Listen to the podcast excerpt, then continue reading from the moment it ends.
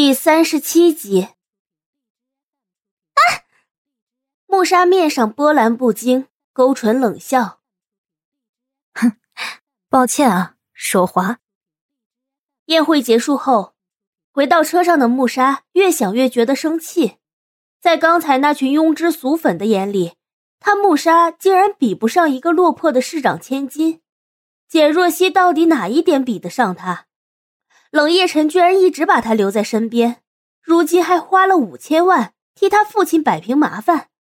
穆莎不禁握紧了拳头，恨恨的对着司机说：“走，去冷宅。”他穆莎今天倒是要好好瞧一瞧，这简若曦到底是怎么勾引冷夜晨的。穆莎来到冷宅，不顾林管家的阻拦，便径直走进了大厅，听到耳边有动静。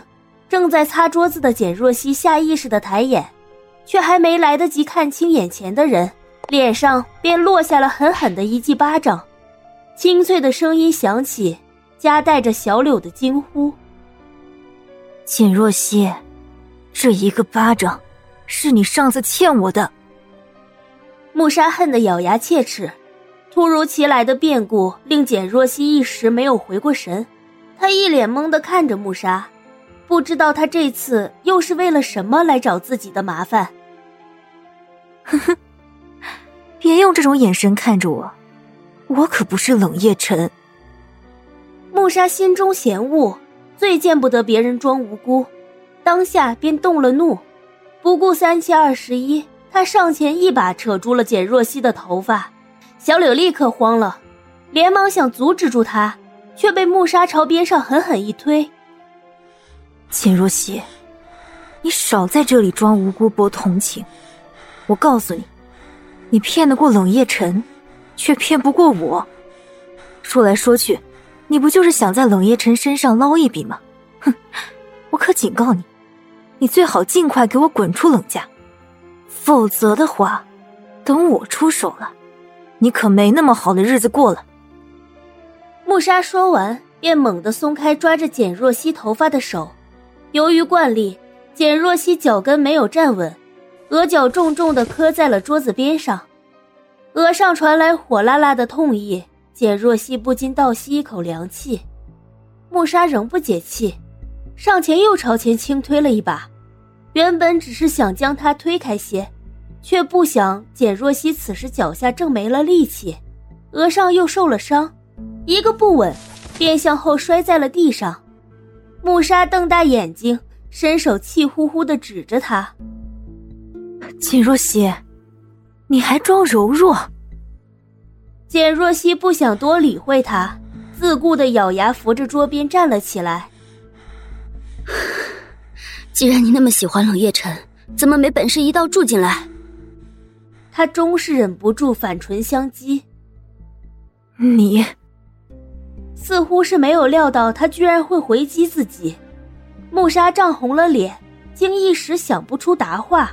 就在简若曦头也不回，打算上楼的时候，穆莎却伸手拦住了他。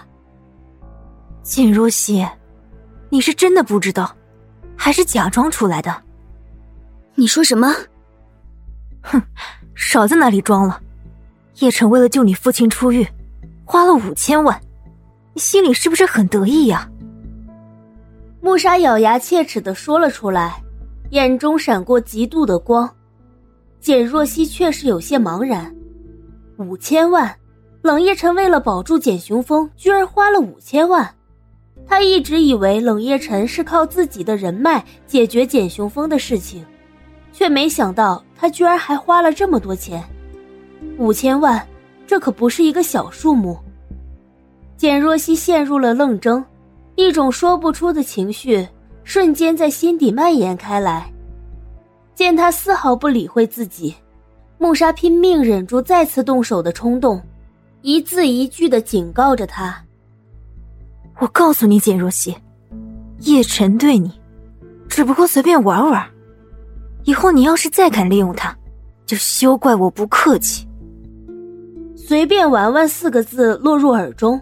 简若曦心中莫名一抽，如同被仙人掌的锐刺扎进了肉里，却一时间不能全部拔出来。穆莎下意识的看了墙上的挂钟，冷哼了一记，转身便走出了冷宅。简若曦的额角被磕破了皮，有鲜红的血珠慢慢渗透出来。小柳手忙脚乱的找来了药箱，替她止血消毒。刚想贴创口贴的时候，便被简若曦拒绝了。这么点伤，贴创可贴太小题大做了。简若曦不以为然的摆了摆手，她可没有那么娇气。更何况，如果让冷夜辰看见了的话，怕是又要嘲笑她的娇弱了。可小柳却坚持着，刚才那个穆莎对简小姐的欺辱，她都看在眼里。小柳愤懑不已，为简若曦打不平。简小姐，这个木沙小姐实在太蛮横无理了。上次她欺负你的事情不说，这次居然又来说你。我今天倒是要去告诉冷少爷，让他评评理。哎，小柳，简若曦慌忙抓住了小柳的衣角，深深的吸了一口气，叮嘱着：“今天的事情谁都不要告诉，就算是周妈和林叔都不要说，知道吗？”可是，简小姐，你就任由他们这样欺负你啊？小柳皱着眉毛。一脸的担忧之色，简若曦听后叹了口气，可是不忍又有什么办法呢？她也想远走高飞，远离这群居心叵测的人。自己跟他们本来就不是同一个世界的，可是，一纸协议白纸黑字的将他牢牢的困住。父亲的安危也在自己的身上，还有冷夜晨的那份人情。脑海里浮现出那张冷酷的面容，简若曦伸手扶了扶额，五千万，自己欠他的该怎么去偿还呢？片刻后，他慢慢抬眸，眼中是义不容辞的坚定。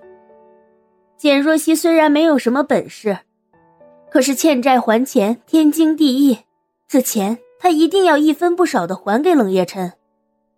那天夜里，冷夜晨似乎是有应酬。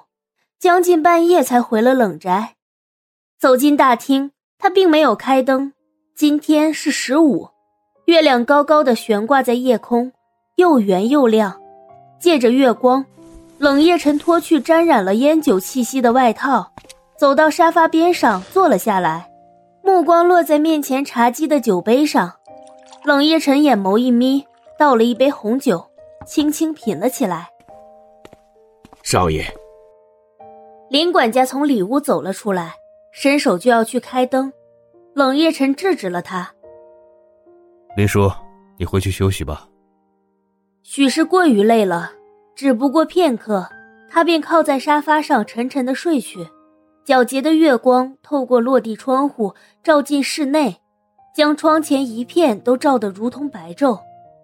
一道阴影在楼梯处闪出，如同鬼魅般无声的下了台阶。地上的影子规则不明，并不像是人影。简若曦抱着毯子站在楼梯口，踌躇了片刻后，还是走到了沙发前。冷夜晨一米八的个子横卧在沙发上，他的头枕在沙发的扶手上，连靠垫都没有。入夜已有了几分寒气，他身上只披了件单薄的西装外套，一个高高在上。手握实权的集团总裁，如今却居然这般不拘小节。